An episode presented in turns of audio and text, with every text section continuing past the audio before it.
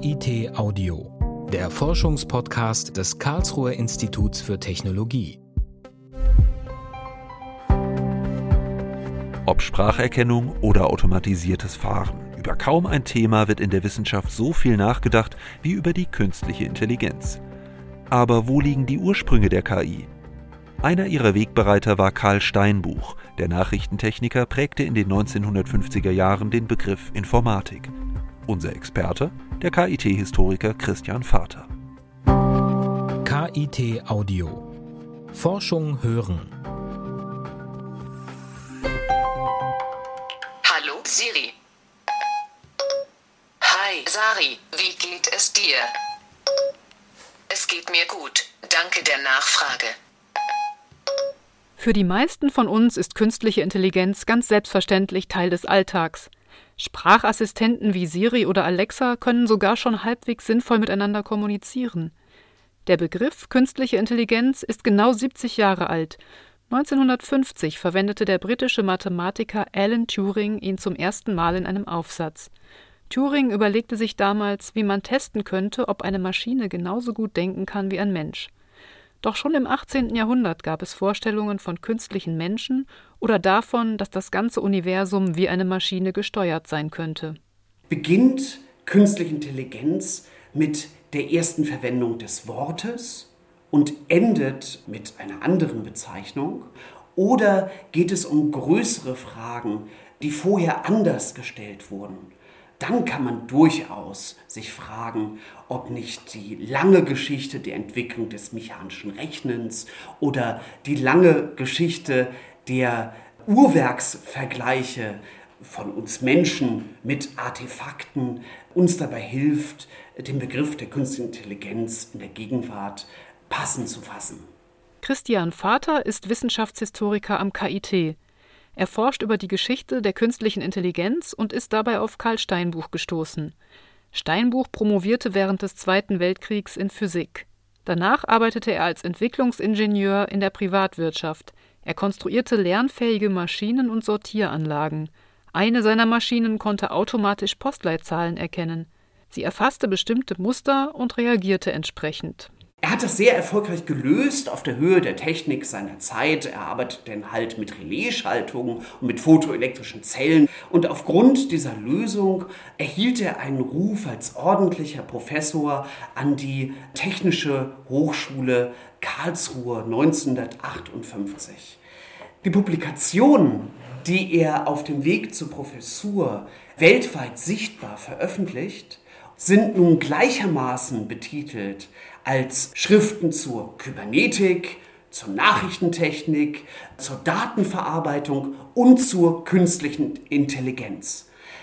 Steinbuch als physikalisch ausgebildeter Entwicklungsingenieur verwendet in den 50er und 60er Jahren künstliche Intelligenz, Kybernetik und Datenverarbeitung synonym.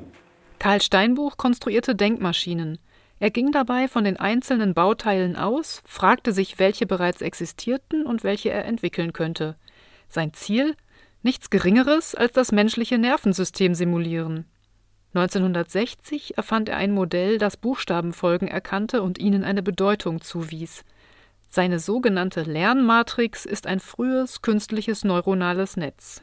Ausgehend von diesen einfachen Modellmodulen macht er sich dann Gedanken über das menschliche Gehirn, das menschliche Bewusstsein und von dort ausgehend auch darüber, was ein soziales System wäre, wie eine Gesellschaft äh, geregelt, geschaltet, moduliert werden könnte und davon ausgehend, wie kann ich das für den ganzen Planeten, für die Menschheit als solches, sogar im Weltraum gestalten. Er wurde also von einem Ingenieur, der im kleinen Nervenzellen nachbaut, zu einem Futurologen, der ein Modell der Menschheit und äh, eigentlich der kosmischen Weltgeschichte modulieren wollte.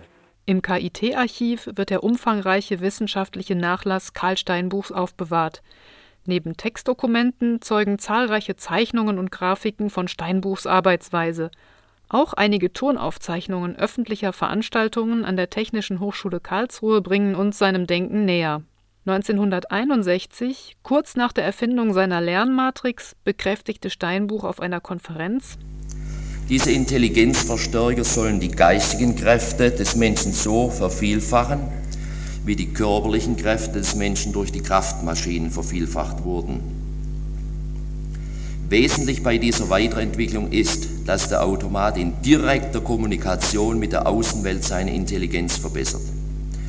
Solange man den Automaten zwingt, menschliche Vorurteile beizubehalten, ist seine Intelligenz beschränkt.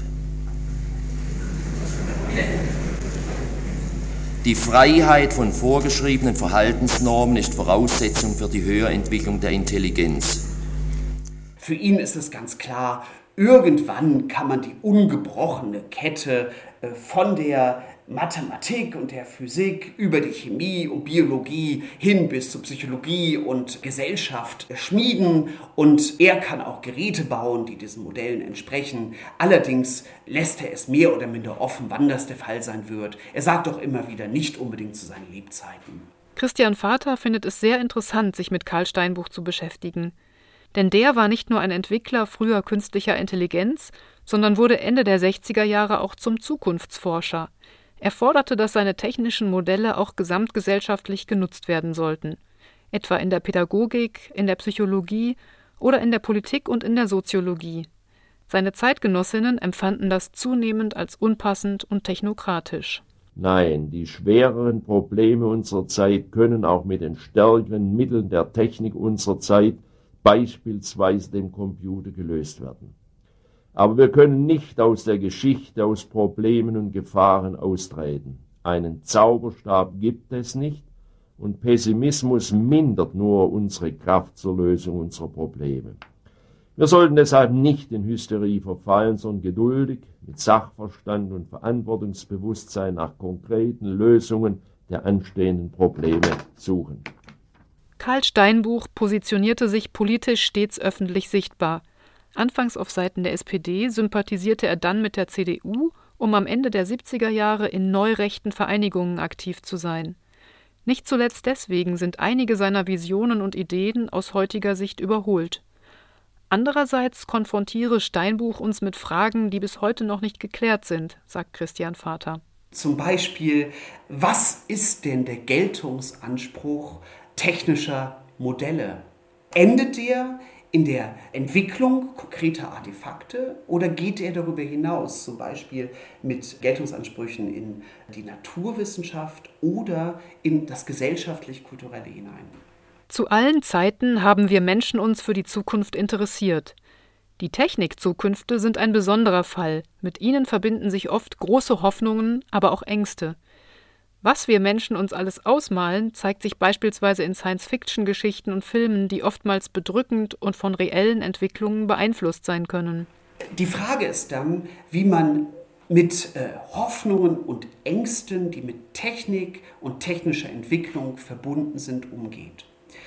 Ein guter Ansatz ist die äh, Demystifizierung, also der Versuch, nicht die Verkaufsgespräche der Marketingabteilung der großen Technikanbieter zu perpetuieren und die Mythenbildung in Politik und Science Fiction kritisch und skeptisch zu hinterfragen. Wenn wir das erfolgreich geschafft haben, sind wir schon einen guten Schritt weiter. Noch ist künstliche Intelligenz kein Superhirn, das alles besser und fehlerloser kann als der Mensch. Im Gegenteil, wollen wir Intelligenz in einer Maschine haben, müssen wir Menschen sie erst dazu befähigen, mit unserer eigenen Intelligenz. Auch diesen Gedanken prägte Karl Steinbuch. Sollte es jemals Automaten geben, die uns das Denken abnehmen, so sollten wir doch das Selberdenken nicht vergessen. KIT Audio Forschung hören. Eine Produktion des Karlsruher Instituts für Technologie 2020. Redaktion Abteilung Gesamtkommunikation des KIT. Titelmusik Arthur Tadevosian. Weitere Informationen finden Sie unter www.kit.edu/audio.